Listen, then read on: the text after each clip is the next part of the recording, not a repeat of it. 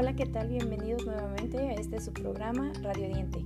Y como cada semana, les habla nuevamente su amiga Nayeli Reyes Valdés, perteneciente a la Universidad Benito Juárez, de la licenciatura de estomatología con la materia de radiología estomatológica, impartida por el doctor Fernando Ochoa Ramírez.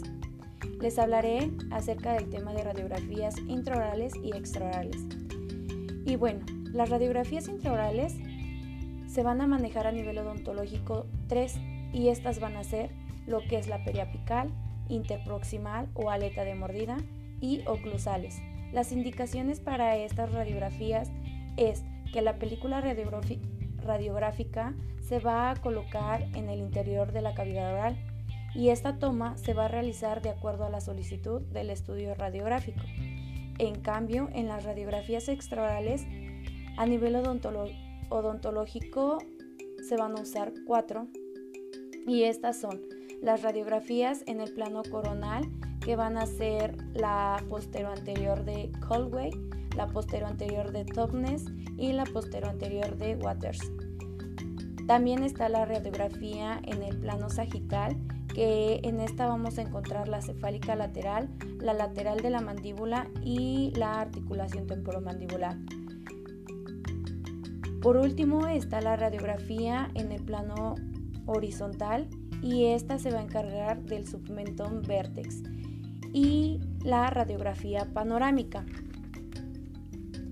En la radiografía de Codway las indicaciones van a ser utilizarlas solo para anomalías del desarrollo como traumatismos y cambios progresivos en las dimensiones mediolateral del cráneo.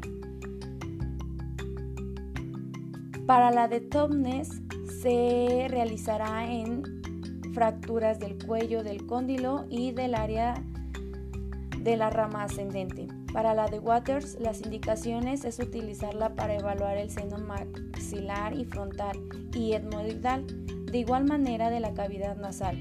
Para la cefálica lateral, las indicaciones es para evaluar el desarrollo y crecimiento facial. Para el submentón vertex es para utilizarlas para la base del cráneo posición y orientación de los cóndilos, seno esfenoidal, cobertura de la mandíbula y pared lateral de los senos maxilares. La lateral oblicua de la mandíbula, su indicación es para pacientes con problemas de apertura bucal, esto ya sea por fracturas, por procesos infecciosos o tumorales. En las radiografías de la articulación temporomandibular, las indicaciones son que nos van a ayudar para ver cambios óseos manifiestos en, los, en la porción lateral de la articulación, fracturas del cóndilo con desplazamiento.